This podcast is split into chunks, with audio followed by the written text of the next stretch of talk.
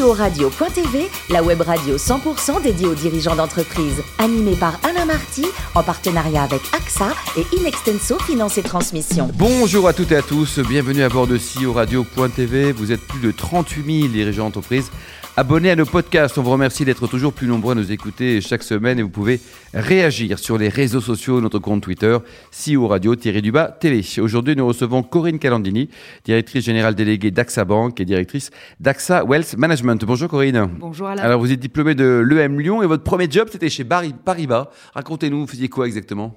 Oh ben alors, c'était pas très original, mais quand j'ai fini euh, le M Lyon, j'avais envie de rencontrer des chefs d'entreprise. Et donc, euh, je suis allée en gestion de fortune chez Paribas. Ça a été mon premier job. Basé à Paris? Basé à Neuilly-sur-Seine même. Alors quand on vient du sud de la France, c'était assez drôle. J'étais un peu perdue. Je regardais ces grandes maisons avec des grands yeux. Et surtout, je rencontrais euh, ceux que je voulais rencontrer, c'est-à-dire des chefs d'entreprise qui créent de la valeur et, et, qui ont des magnifiques histoires. Alors vous, aujourd'hui, vous êtes chez AXA, mais avant, vous avez créé plein de boîtes. Quoi. Vous êtes un, un serial entrepreneur en France, mais aussi en Afrique. Eh ben, en fait, euh, à force de parler avec eux, ben, j'ai eu envie de faire comme eux. Donc euh, en fait, j'ai été deux fois salarié dans ma vie. Une fois chez Paribas quand j'avais 20 ans, et puis maintenant quand je suis chez AXA. En dehors, j'ai créé six boîtes. Et puis j'ai un bon track record, j'en ai vendu deux, j'en ai planté deux et j'en ai gardé deux. Bon, c'est déjà un très bon score. Alors l'entrepreneuriat, on est entrepreneur, Corinne, ou on le devient selon vous? En tout cas, moi, je ne suis pas née entrepreneur parce que personne dans ma famille. Parfois, vous avez des grandes euh, mmh, lignées, comme ça d'entrepreneurs. Moi, personne n'était entrepreneur chez moi. Mais, euh, mais effectivement, euh, je crois qu'à force de, à force de voir des gens, de voir l'énergie de ces gens, de voir les yeux qui pétillent, de d'avoir ces histoires humaines, moi, c'est ça, je crois, qui m'attire le plus, c'est le collectif. Et en fait, quand vous aimez le sport, vous aimez mmh. le collectif. Et bien, quand vous êtes un chef d'entreprise, vous êtes un peu un entraîneur. Alors, vous avez rejoint le groupe AXA en 2012. Quel est le concept de ce cercle Vaupalière au début? Alors, créer le cercle Vaupalière, c'était une expérience entrepreneuriale chez AXA. Il fallait euh, partir d'une feuille blanche, c'était au sein de la gestion privée, créer une offre pour euh, la gestion de fortune. Alors, on l'a appelé le cercle Vaupalière en hommage à l'hôtel. l'hôtel de la Vaupalière, c'est l'hôtel qui est à Matignon, euh, qui est le siège d'AXA. Qui appartenait au marquis de la Vaupalière. Donc, euh, on a trouvé ça beaucoup plus sympathique d'appeler cette équipe le cercle Vaupalière que gestion de fortune. Oui, le cercle des meilleurs clients, etc. C'était un petit peu lourd, donc on a trouvé cette, cette jolie façon de l'appeler. Et puis, c'est devenu une équipe, un service, une promesse qu'on fait à nos très grands clients chez AXA Gestion Privée. Alors aujourd'hui, Corinne, vous avez une double casquette. Hein. Vous bossez 75 heures par jour, mais ça, ça vous effraie pas. Ouais, ça pas le dire. Quel est votre périmètre? Alors, le périmètre aujourd'hui s'est fortement élargi, hein, puisqu'en fait, euh, maintenant, j'ai la responsabilité de tout le wealth management, plus de la direction générale déléguée d'AXA Bank. En fait, c'est trois réseaux de distribution qui euh, servent à la fois euh, les clients de la gestion privée, en assurance, en prévoyance, en banque, en crédit, en compte titre, mais qui servent également les CGPI avec Axatema, et puis les partenaires bancaires qui viennent nous acheter notre contrat en marque blanche. Donc c'est un périmètre aujourd'hui qui collecte 5 milliards à peu près d'euros par an. Pour la France. Hein. Pour la France, et qui, qui, a, qui, a, 250 euh, collaborateurs de très grande qualité. J'ai beaucoup de chance. Mm, mm, on les embrasse tous. Alors dites-nous, le digital, ça a complètement révolutionné votre métier. Vous de, en 10 ans, vous avez changé de la préhistoire à la modernité. Bon, on n'était pas tout à fait à la préhistoire, on était au papier. C'était plutôt Gutenberg que, que la préhistoire. Ouais, on avait dépassé le, le, feu. Donc le digital, oui, mais en fait le digital, il a évolué parce que la transformation qui nous est imposée, elle est multiple. Euh, c'est pas le digital pour le digital. D'abord parce que aujourd'hui, il n'y a plus aucune entreprise aujourd'hui qui peut dire euh, j'ai pas euh, la nécessité de basculer dans la transformation digitale. Nous, euh, elle recoupe plusieurs réalités cette transformation digitale. On est un, un métier qui a été fortement réglementé et régulé. Et aujourd'hui, quand vous regardez euh, quelqu'un qui fait ce métier, qui soit dans la banque, dans l'assurance, il y a 40% de son temps qui passe à remplir des papiers, à collecter des données, à faire du réglementaire. Et donc le digital, c'est un accélérateur de réglementation qui nous permet de gagner du temps et finalement de dire que la personne, elle va s'occuper plutôt de faire un vrai conseil et de conseiller la personne, le client, plutôt que de remplir des papiers et de faire du réglementaire. Mmh. C'est pas ça en fait notre métier. Notre métier c'est du service et donc euh, ça nécessite d'accélérer. Donc le digital, ça nous permet de gérer le réglementaire. C'est un outil qui optimise les choses. Ça nous permet de gérer le réglementaire. Et puis deuxièmement, ça nous permet aussi d'améliorer l'expérience client, parce qu'un client, euh, aujourd'hui, il a envie de parler à son banquier à 23 heures sur le canapé, et donc euh, l'omnicanalité, elle est essentielle. Il faut qu'on soit là à n'importe quel moment de la journée. Et ça, le digital, ça nous permet aussi d'avoir ce point de contact à n'importe quel moment de la journée. Corinne, dites-nous, en, cette, en ce milieu d'année 2021, on va dire, l'actualité, les, produits, qu'est-ce que vous avez? Vous avez une activité qui est, intense? Alors, ce qui est intéressant, c'est qu'on a eu une actualité qui a été rythmée par le Covid, hein, ça c'est une réalité. là, on a dû s'adapter, se révolutionner encore plus vite, c'est-à-dire accélérer sur le digital, mettre en place des teams pour l'ensemble de nos, de nos équipes qui maintenant travaillent à distance et qui continuent à faire du business. et tout le monde a compris, tout le monde a suivi dans vos équipes Oui, ça a été assez. Euh, vous savez, il y avait euh, le, le, le chef Transformation Officer et puis il y a eu malheureusement le Covid qui, du coup, a accéléré énormément ce mouvement, qui l'a rendu euh, no-brainer. C'est-à-dire que maintenant, c'est plus une question, c'est la seule façon de travailler.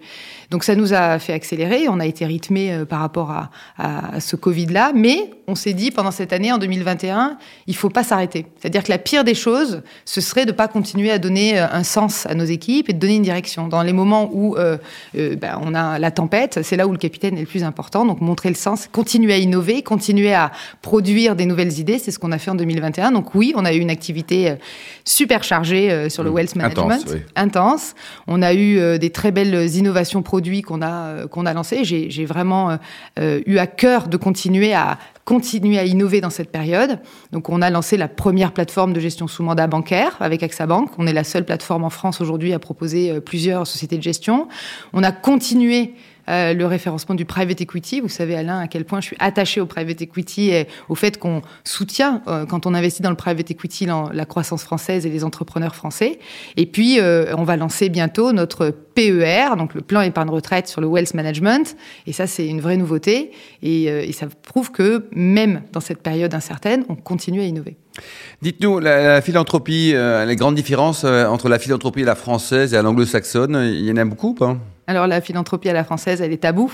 Parler d'argent, c'est encore euh, parler de quelque chose euh, dont, euh, dont on n'a pas conscience et dont pas on ne pas avoir conscience. Exactement. En tout cas, ça l'est, c'est propre, mais on n'aime pas en parler. nous, on avait envie de transformer la finance en solidaire. Donc en fait, on a créé notre premier contrat solidaire, c'est-à-dire qu'aujourd'hui, on reverse une partie des frais de gestion au client qui investit et ce client il choisit une cause à soutenir à nos côtés sur euh, sur internet. C'est une façon d'engager nos équipes c'est une façon d'engager nos clients et ça nous permet aussi de soutenir des actions des causes qui nous tiennent à cœur.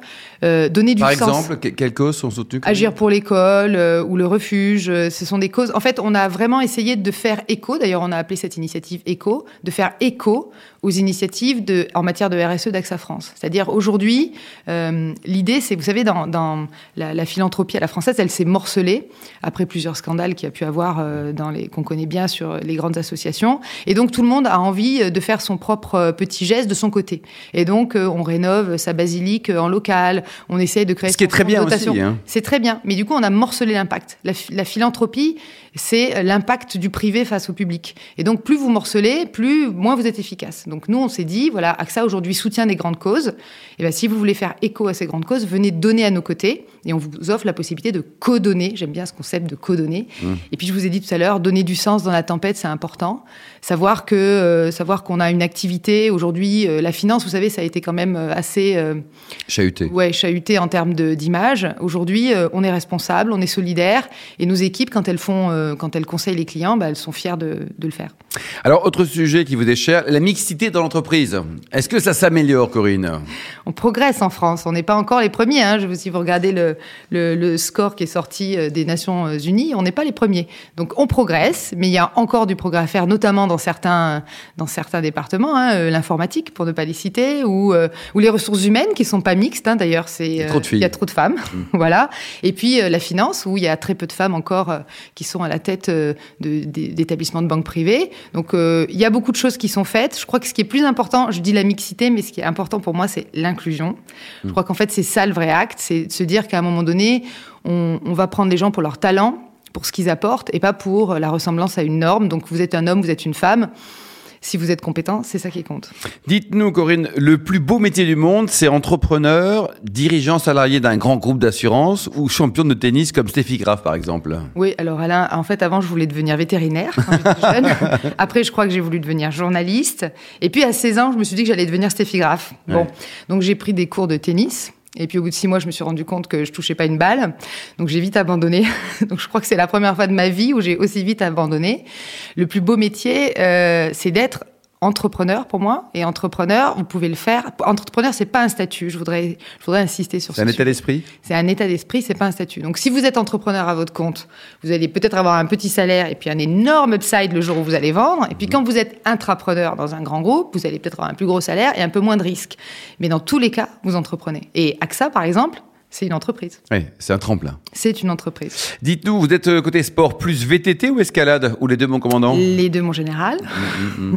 les deux, c'est. Euh, en fait, le sport, c'est euh, c'est plus qu'un besoin, c'est un équilibre. J'ai rencontré quelqu'un longtemps, il y a longtemps, qui me disait plus on travaille, plus on est fatigué nerveusement, et il faut mettre le corps au même niveau de fatigue que l'esprit. Ça permet d'avoir un équilibre.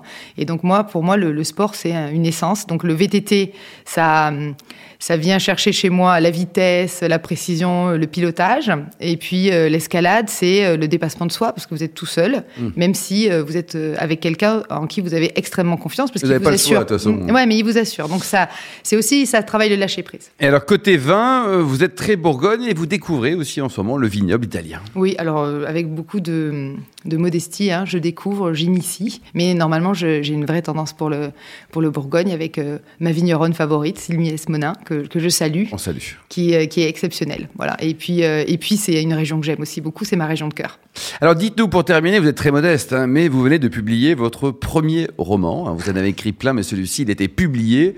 Alors racontez-nous un peu les idées. Il y, a, Joshua qui veut partir, et puis finalement il y a Lise qui arrive. Qu'est-ce qui se passe ah Non, mais je vous dévoilerai pas plus. Vous avez tout dit. Donc euh, non, mais ce roman, c'est un um, c'est une vraie fierté, c'est une fierté un peu solitaire, mais j'ai repris la plume pendant le Covid l'année dernière quand euh, on a été vraiment confiné pour la première fois et que le temps s'est arrêté. Parce qu'à ce moment-là, il y a eu un... Aujourd'hui, le temps s'emballe, mais à l'époque, le temps s'est arrêté. Et effectivement, j'ai fini un livre que j'avais, un roman que j'avais commencé, et Walsberg, qui a été édité aux éditions Baudelaire. Et c'est un roman, euh, c'est un roman, ça permet de voyager. Donc si vous vous sentez un peu enfermé en ce moment, je vous encourage à le lire. Vous traverserez l'Atlantique. Merci beaucoup, Corinne Carolandini. Ne change rien. Vous êtes juste parfaite, Corinne. Fin de ce numéro de au radio.tv. Retrouvez toute notre actualité sur nos comptes Twitter et LinkedIn. On se donne rendez-vous mardi prochain, 14h précise, pour une nouvelle émission. L'invité de la semaine de CEO Radio.tv, une production B2B Radio.tv en partenariat avec AXA et Inextenso Finance et Transmission.